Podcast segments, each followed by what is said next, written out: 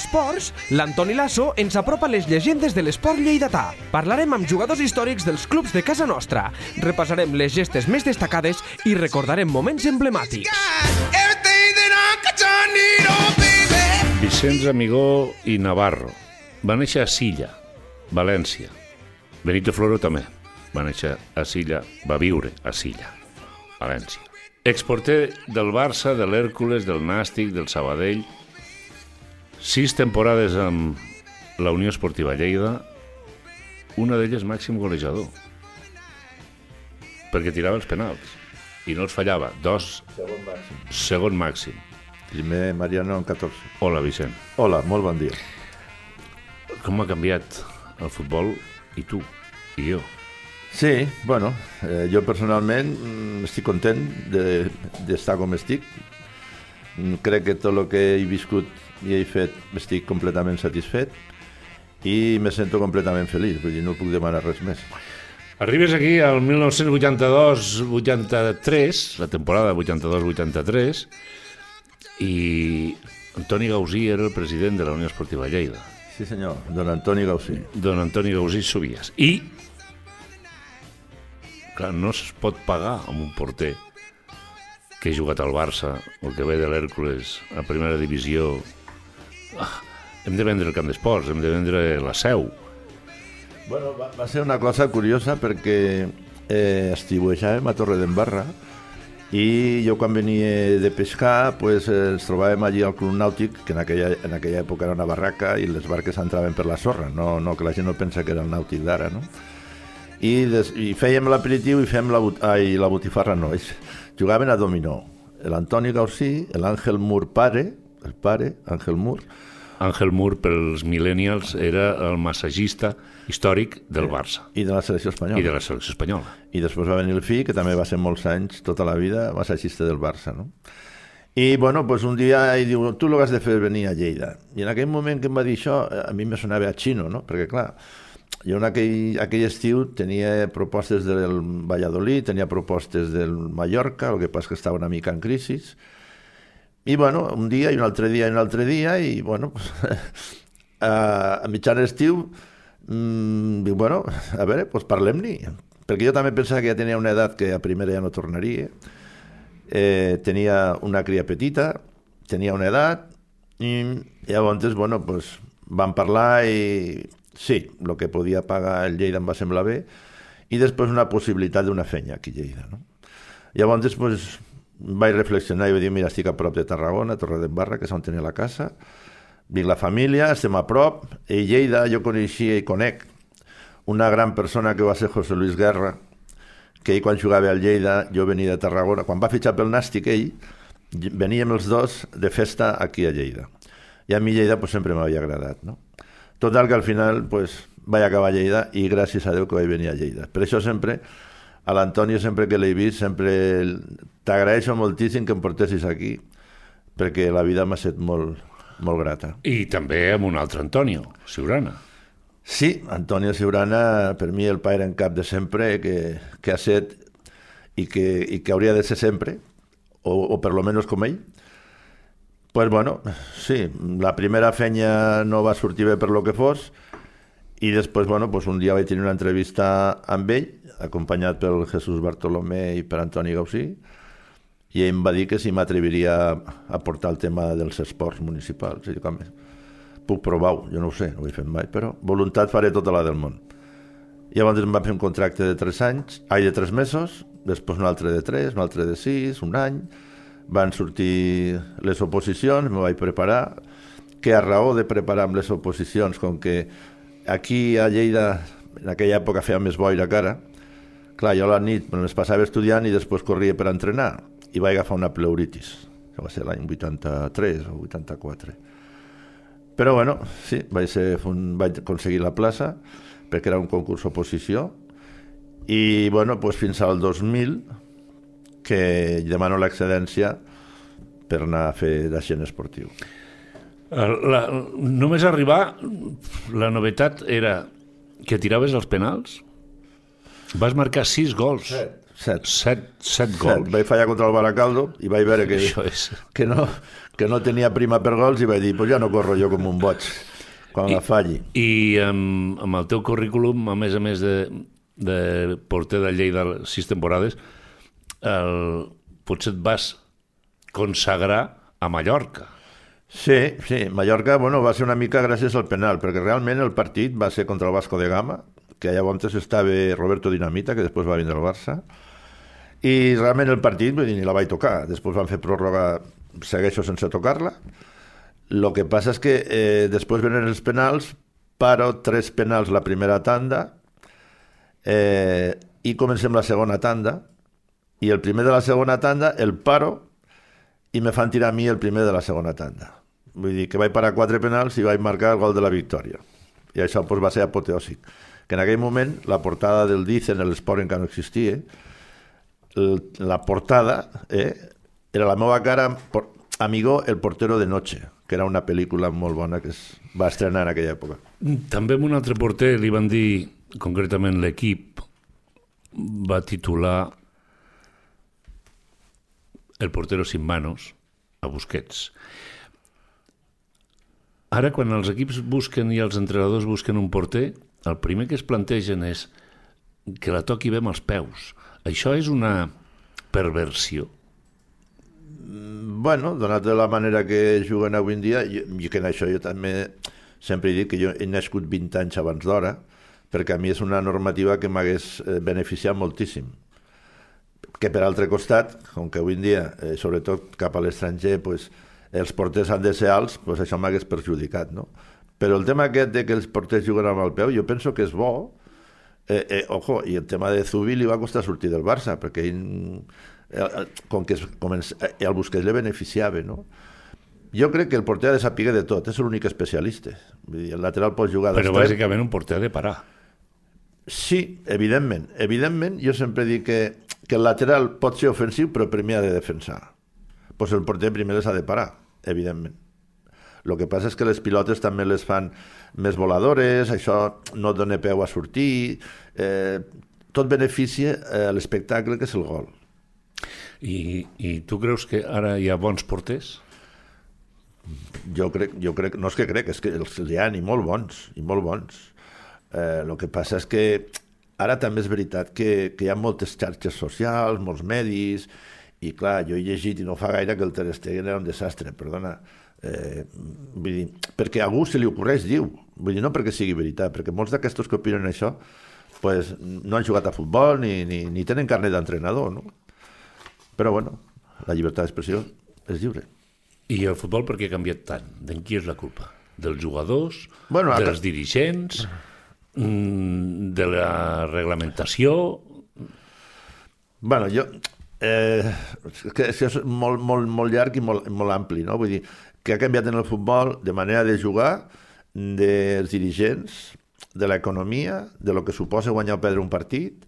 Vull dir, hi ha molts factors, hi ha molts mitjans de comunicació, hi ha, hi ha subvencions, hi ha ingressos per tot arreu, alguns, però també és veritat que el que és eh, la massa social d'un club aproximadament és el 20% del pressupost d'un club professional.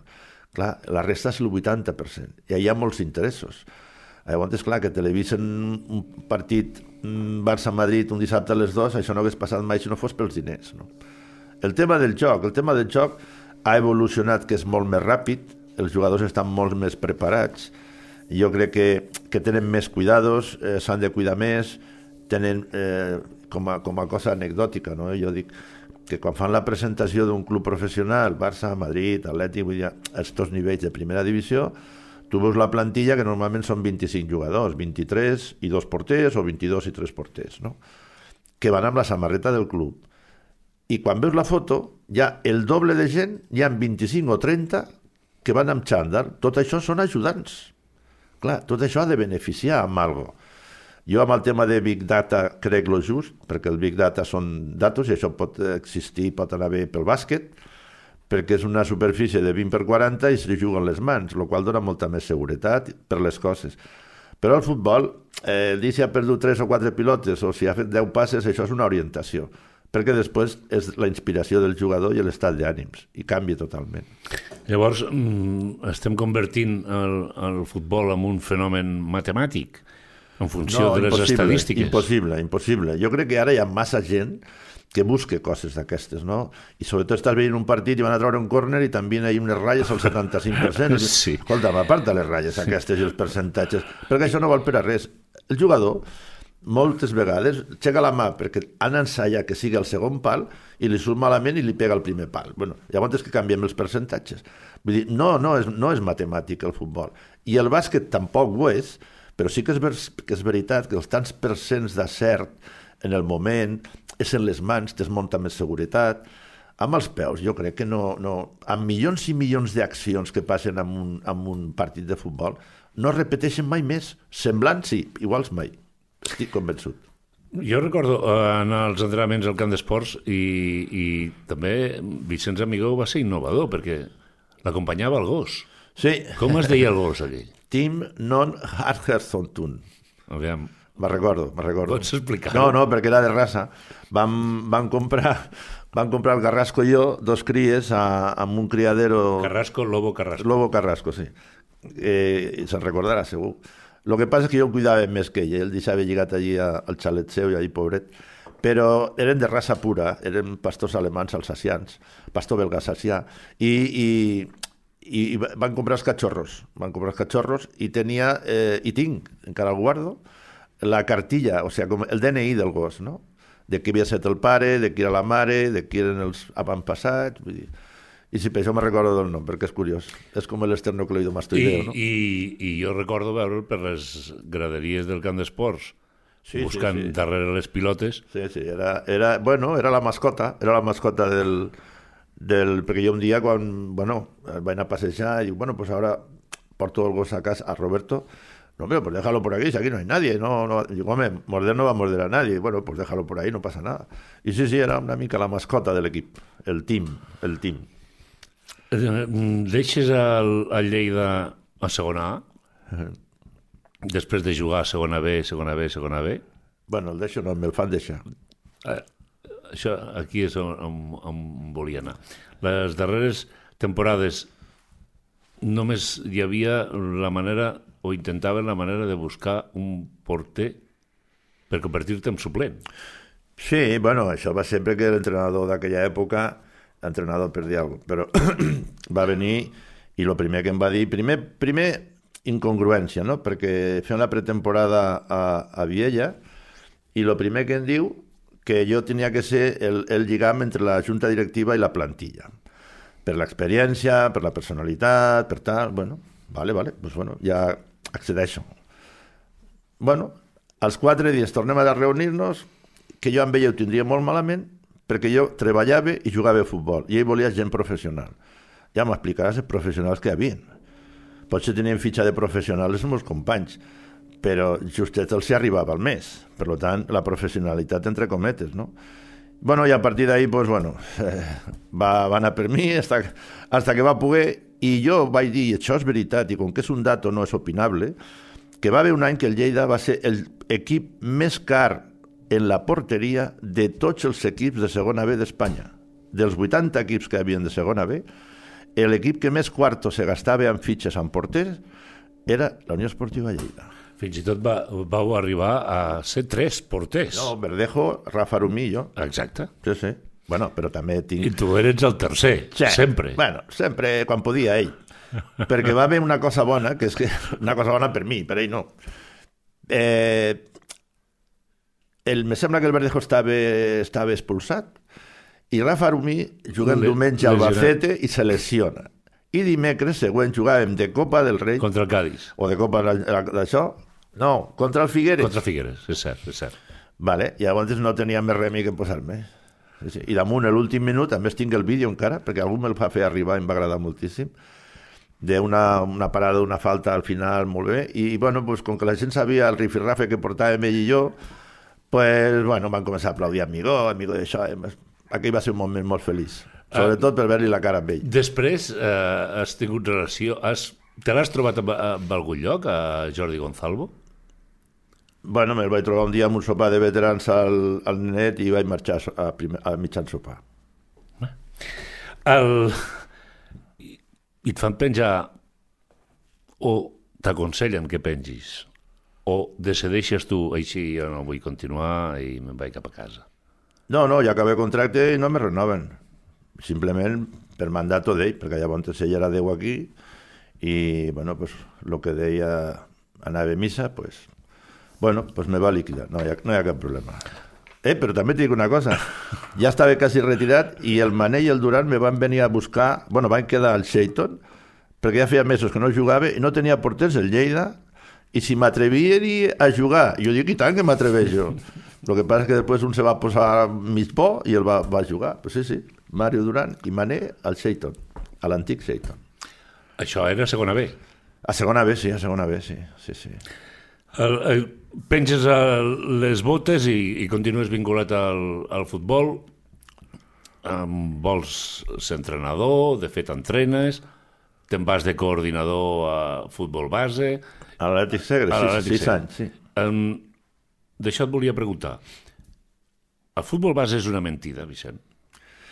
A veure, és una de les coses que jo he parlat amb el candidat a la presidència de la Federació Catalana, el Juanjo Isern, amb una xerrada que va tenir i, i, i el que va amb ell, eh, el Francesc, que ha treballat tota la vida al futbol base, i jo vaig intentar l'any 95, que inclús ara quan va haver tot aquest lío del, del Lleida algú me'l va demanar, i li vaig ensenyar que el tinc físicament, el projecte que jo vaig fer pel futbol base a Lleida. Perquè dic que aquí ne parlem molt, tots, mos, tots i em poso primer, s'omplim la boca de, de, del futbol base i jo crec que hi ha una etapa de futbol formació i després de futbol base. Jo ara que tinc el net de 8 anys que està jugant a l'AM i fa dos o tres anys que el segueixo, hi han els mateixos problemes de fa 20 i pico d'anys. Vull dir, no s'ha solucionat res en absolut. Estem amb mateixos mals endèmics que volem que els nens de 7 i 8 anys i 6 anys que ja siguin campions i l'altre dia vam fer un torneig a Salou que el vaig acompanyar els dos o tres dies i va venir equips de tot, de, bueno, de tot arreu, no? d'Inglaterra, de tot arreu i d'Espanya. Vale. Escolta'm, els pares, en vez d'anar a disfrutar amb el criu tres dies a Salou i passar-ho tots bé, tots emprenyats, tots discutint, fotent-se amb els àrbitres, vull dir, dic, és que no han millorat res en absolut. I és un factor important de que la societat en general tampoc hem millorat en aquest aspecte del futbol. No? I hi ha reunions per pagar els carnets, reunions amb pares perquè fan els campus, perquè hi ha tornejos. Jo dic, i perquè no hi ha reunions de pares per fer-los reflexionar? Ja sé que els pares tenen molta fenya i moltes ocupacions, però estem parlant de la formació del seu fill. M'entens? I jo crec que s'haurien de fer, evidentment, que siguin lliures i que els pares, si volen anar, que hi vagin. Però seria convenient, seria convenient que hi hagués algun, alguna persona preparada que tingués xerrades amb els pares per almenys una vegada al mes. Perquè és que els nens tenen una pressió horrorosa. Si hi ha nens que veus que els hi marquen un gol i se posen a plorar, perquè la pressió del pare és terrible. I això és molt dolent per la seva formació. Bueno, potser m'enrotllo massa, però... Tots són messis. No, bueno, és que aquesta és l'altra. Eh, bueno, això és una frase que sempre he dit, però fa 20 anys que també la deia que els pares a vegades veuen eh, que el nen la toca una mica bé i se'ls fa el signo de l'euro a la front, no? Escolta'm, eh, estadísticament, de cada un milió de nens que comencen al futbol, un arriba a viure del futbol. No arriba a primera divisió, arriba a viure del futbol. Els de Lleida també viuen, però viuen malament, vale? desgraciadament, enguany, no? I altres anys.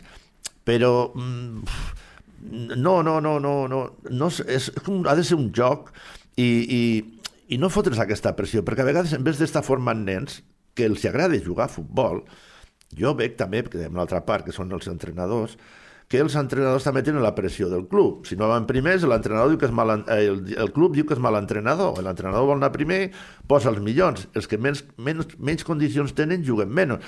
Bueno, però, escolta, no estem formant nens, doncs els nens s'han de formar poc, poc a poc, i any darrere d'any. El,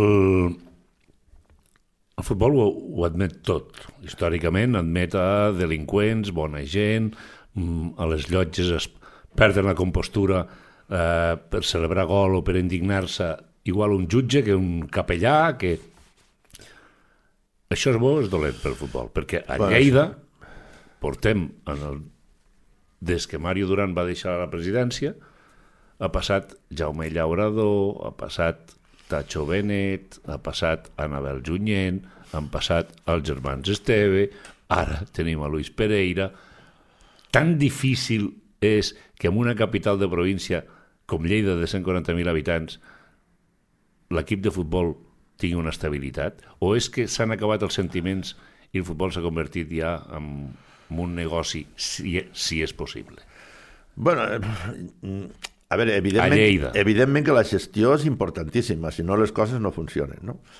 El per què s'arriba eh, a determinades situacions econòmiques eh, molt difícils de controlar i molt difícils de, de fer. Aquí va haver un problema que és, eh, van pujar a primera i van baixar. Van baixar el primer any que vam estar a primera, van baixar. Què passa? Que eh, el primer any que baixem, per un gol no se puja a, a Gijón. Vale, vam dir, bueno, si amb aquest equip, eh, això és una reflexió que faig jo, eh? si per aquest equip per un gol no han pujat, doncs el reforcem i l'any que ve pugem de calle. Clar, el futbol no són matemàtiques, no són dos i dos, quatre. El Depor fa tres anys per un gol no puja a primera divisió i ara està a segona, a, a, a la quarta categoria d'Espanya. No? Vull dir que el futbol no, no són matemàtiques. Què passa? Que si tu fas un esforç econòmic, per això els hi passa als grans, eh? Els grans fan esforços econòmics i després no guanyen la Lliga, no tenen ingressos, no es classifiquen per la Champions, menys ingressos, i això és una, una bola. La bola aquesta del, del segon any de baixar de primera divisió va ser una bola de neu que no hi havia manera de tornar a equilibrar i la bola es va anar fent grossa, grossa, grossa, hasta passar el que va passar el 2011, que se devien 25 milions d'euros. Això és una quantitat molt sèria. I després ja va venir pues, la, la nova hora. I després eh, la, la nova normalitat després de la nova ola, que és la que ens trobem en aquests moments. Anècdotes n'hi ha moltes, però mm, per dir-ne una, tu a Luis Pereira ja fa molts anys que el coneixes. pues exactament fa uns anys, sí. El juliol del 2011, crec. I per què el coneixes? Bueno, perquè el conec perquè jo tenia un jugador, David Navarro, eh, que va fitxar pel Newcastle Chamax i ell abans eh, ja havia fet de traductor a l'Eurobeach eh, amb el Gerard López a Mònaco, dos anys abans, crec. I ja el coneixia. Llavors, bueno, pues va venir a buscar-nos a l'aeroport a Ginebra i vam estar tres o quatre dies i ell feia traductor perquè hi havia un russo que era l'amo, Bulak Chagaev, el president honorífic que tenien allí de, de França, només que sabia que francès, no sabia anglès. Llavors jo no sabia francès i, i em va dir, pues tranquil que vindrà Luis Pereira que és espanyol, que va jugar, i llavors ahir el vaig conèixer. I després, que aquí a Lleida, alguna vegada me l'he trobat pel carrer, perquè és que tenia una oficina o alguna aquí a, a Lleida, feia coses. Sí, sí. I ara? Bueno, ara me va trucar el dia abans de la, de la presentació del seu programa, que em sembla que el diumenge jugaven, jugaven contra, contra el Badalona, vale? i vam anar a Viladegut, Aniano, eh, Viladegut, i Puigsolsona, i jo. Bueno, va dir que quedaríem un dia per dinar i no sé què, però ja mai més he sabut res. Bueno, perdó, eh, divendres vaig rebre una carta de la Gina Raimat, un correu, convidant-me al partit del diumenge, però justet el dijous marxava a, a Grècia fins al dilluns a la nit. Deixes, deixes el futbol, deixes la- l'Ajuntament, deixes tot, tot, i et dediques a, a representar i a mirar i a jugadors i a, a, a guanyar-te la vida millor? Bueno, la veritat és que al començament va costar. Va costar perquè el futbol no se comença amb, amb cracs, no se comença amb jugadors professionals. Jo vaig començar com a captador i, clar, jo, els primers 10 jugadors, això és veritat, és un fet, eh, que vaig agafar del Barça i del juvenil del Barça i juvenil de l'Espanyol, els 10 van arribar a primera divisió, això és un fet, vull dir, no és opinable. I, evidentment, hasta que ells no van passar dos o tres anys o quatre, evidentment no van ser professionals de veritat, el qual això no generava ingressos. Però ahir sí que va apoyar el Tente Sánchez, que és el que me va donar aquest suport durant aquests anys, perquè confiava en mi i sabia que al final seria una persona rentable com així va ser, i bastant. I, clar, n'has viscut de, de tots els colors. Tornem a l'època de, de jugador. T'han comprat alguna vegada? Bueno, he viscut una de, de dintre, he viscut una de dintre que jo no em va enterar perquè jo tenia, tenia 18 o 19 anys, el Nàstic a segona, que va ser, eh, jo ho dic ara públicament perquè ja ha prescrit tot, I tant. fa molts anys, moltíssims. Però, bueno, és la mecànica, és la història. El que passa és que ara és molt més complicat. Ara és molt més complicat. Abans era... era... Na- Partit Nàstic-Cadis? Nàstic Cádiz, últim partit de Lliga, eh, el Nàstic eh, i el Cádiz tenia que guanyar per pujar a primera divisió. I què passa? Que hi havia, sembla que era el Terrassa, que també tenia opcions d'algo, Llavors, eh, jo el que sentia dels companys, no? Perquè parlaven els veteranos, són els que Els portaven... capitans eren els que... els que portaven la, els que portaven la veu cantant i jo pues, escoltava algo i bueno, tal.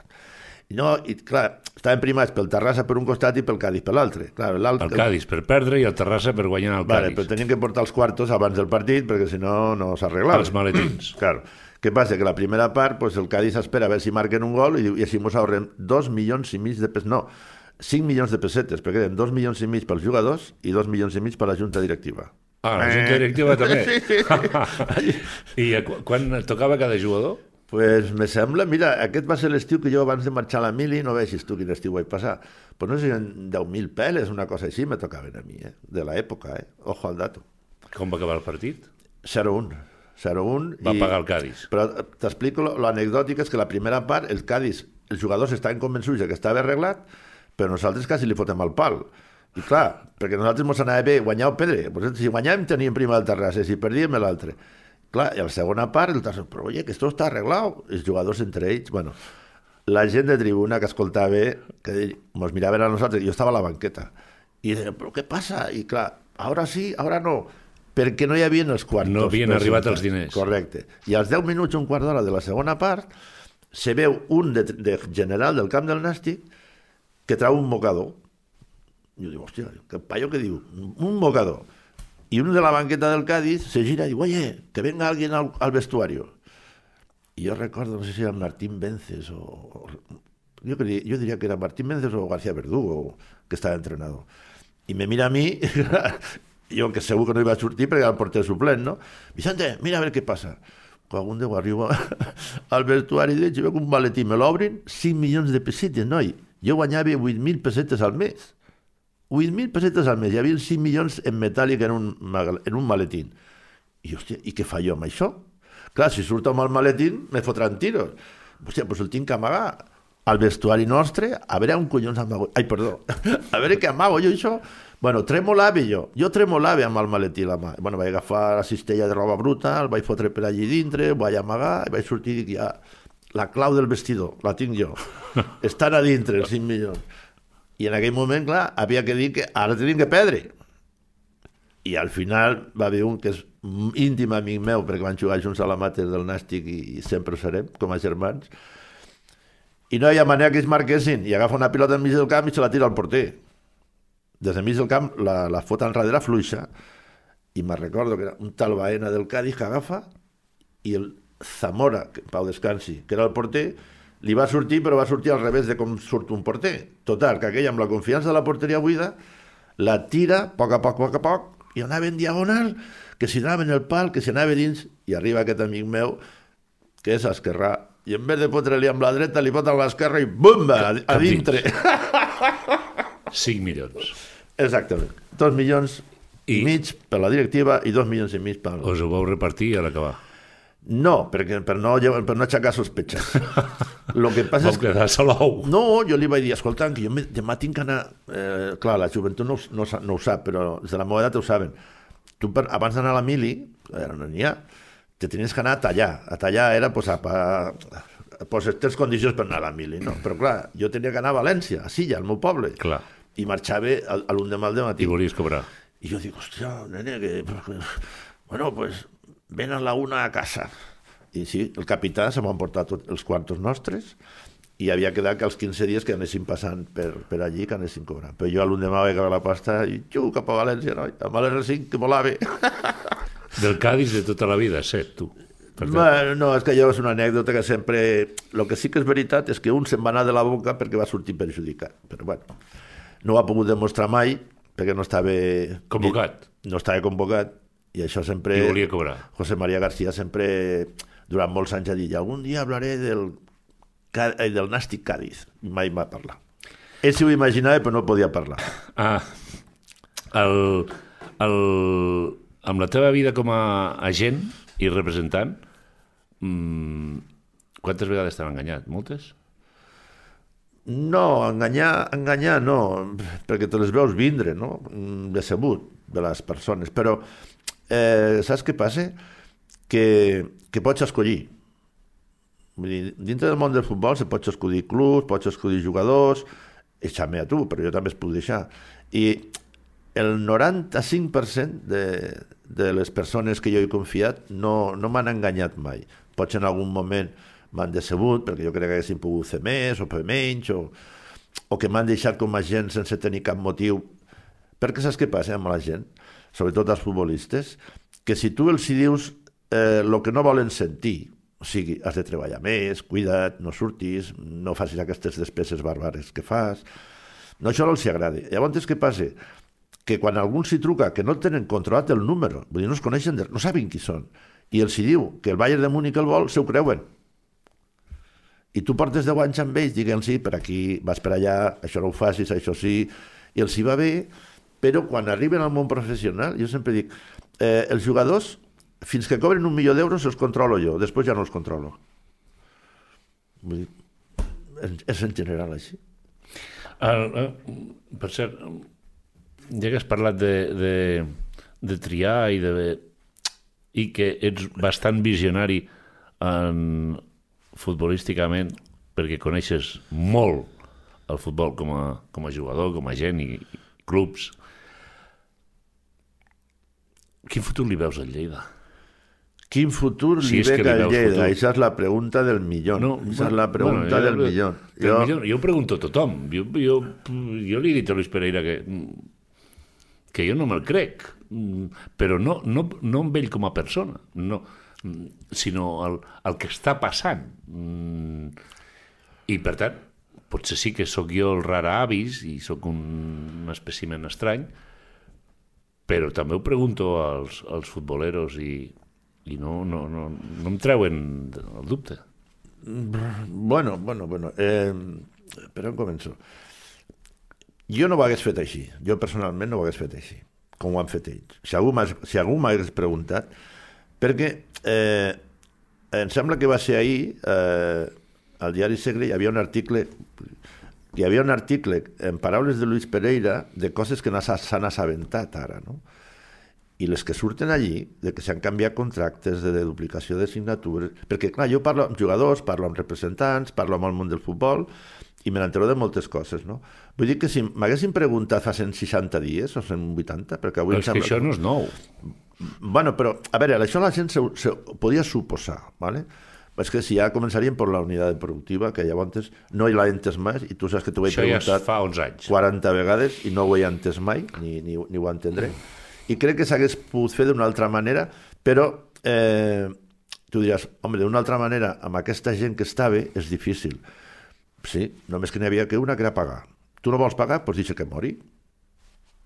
Perquè també t'he dit una cosa, jo a Luis Pereira l'aprecio moltíssim perquè crec que és una gran persona, és un filòsofo de la vida, però és bona persona i té bon cor.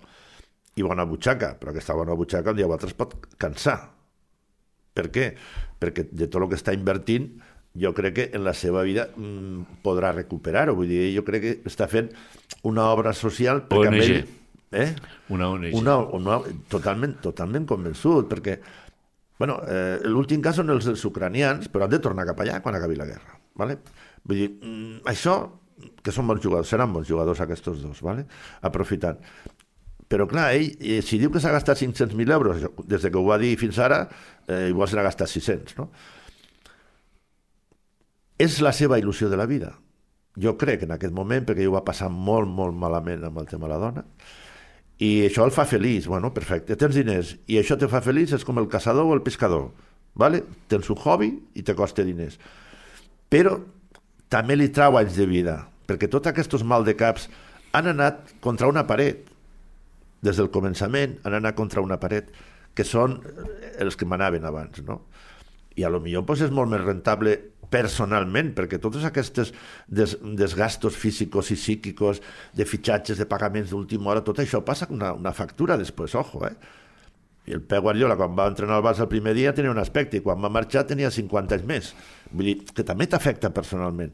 I jo crec que s'hagués pogut fer d'una altra manera, deixar-los morir sols, i a l'endemà, a l'endemà d'acabar la Lliga, en segona, en tercera ref, a on sigui, a on sigui, entrar ells des de zero, i llavors amb 600.000 euros pots fer una, un millor equip de lo que pots fer fins ara, que només que fer que paga gastos.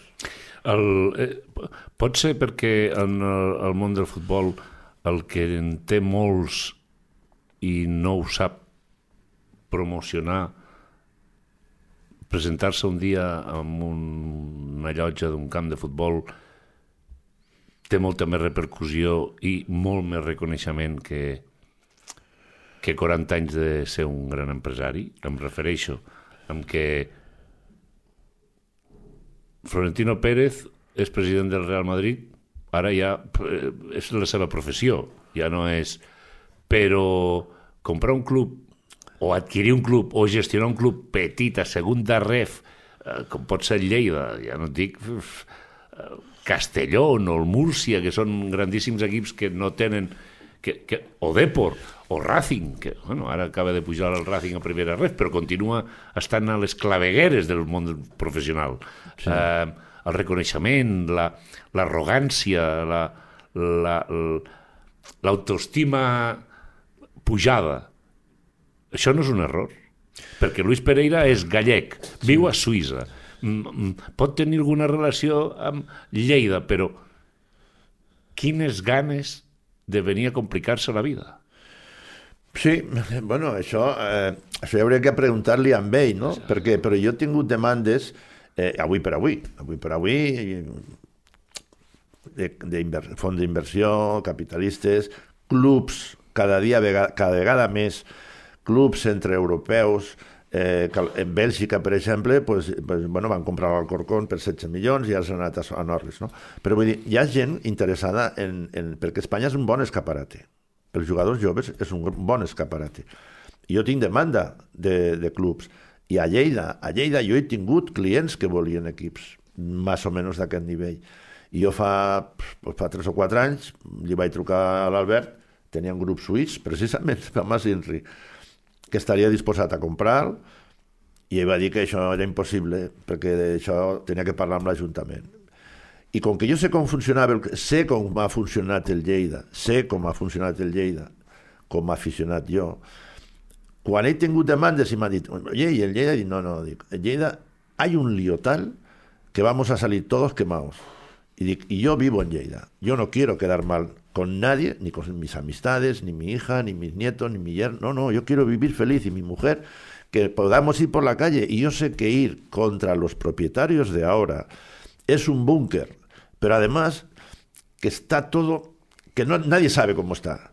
O sigui, jo, he, jo he tret clients de, de poder comprar el Lleida. I els has espantat, vaja. No, no, que jo no, jo no m'hi fotia, que si volien ells directament jo els hi donava el nom i el telèfon i parleu a l'Ajuntament i parleu. No de part meva, eh? No, de part meva no, vosaltres aneu allí i parleu. Bueno, vale, pues buscarem altra cosa. Bueno, el Vélez Màlaga el van canviar, perquè també eh, a l'empresa dels, dels, de, que jo formo part, perquè estic jubilat, jo, no, jo vaig només de col·laborador. No? Dic, eh, fan les auditories, fan, eh, tu, vols, tu vols vendre, tu vols comprar, molt bé. Ah, bueno, ara fa poc eh, han venut el Saragossa, no? Saragossa té 90 milions de, de deute, però jo sé que hi ha que donar uns quants petits a uns quants consellers que l'han posat de la seva butxaca i es queden al Saragossa a canvi de quedar-se la deuta. ¿vale? Això avui en dia està passant, però és que els busquen de tots els nivells. Però també t'he dic una cosa, quan més alt, el de Singapur del València, encara es l'ha de posar un duro. Vull dir, aquí, evidentment, ell va presentar un aval de 300 milions d'euros que jo no el puc presentar perquè no, no, no, no me'l donen, no? però l'aval, però és que després va començar a treure jugadors, amb el Mendes, amb un, traspassos, i només que fan que eh, me debes, te debo, amunt i avall, no? però el canvi del València encara està per fer. Jo crec que hauria d'haver una mica més eh, de, de rigidesa en aquesta història del propietari, nou propietari que vol comprar el club, amb aquest projecte l'ha de complir. Una mica com els polítics. Bueno, com els polítics no, perquè prometen i després no ho fan. Però te vull dir de, ser més, més, més serios en aquest tema. No? Perquè eh, Badajoz, un equip que fa el playoff, mm, bueno, Camp Nou, no sé què, històries molt bé, l'any passat sense, sis mesos sense cobrar els, els jugadors. Vale? Ara resulta que el torna a comprar el que fa quatre anys el tenia que se'n va a Norris. Vull dir, també una mica de cachondeo en tot això. Per això et deia que s'ha convertit en un 10% de sentiment i un 90% de negoci i la gent, inclús el propi aficionat tant li fa sí. qui mana només vol que el seu equip guanyi? Sí, però jo crec que això sí que ha canviat moltíssim. Això ha canviat molt. Ha canviat moltíssim perquè jo recordo de venir al camp de Lleida amb el José Luis Guerra, estaven a tercera i el camp estava ple, de gom a gom. Tercera divisió. Allò era sentiment quan l'època que el Lleida puja de segona amb el Mané pugem a primera divisió, jo sempre vaig dir que el millor que havia aconseguit el Lleida no era pujar a primera divisió, era portar la joventut al camp. Deixar poso.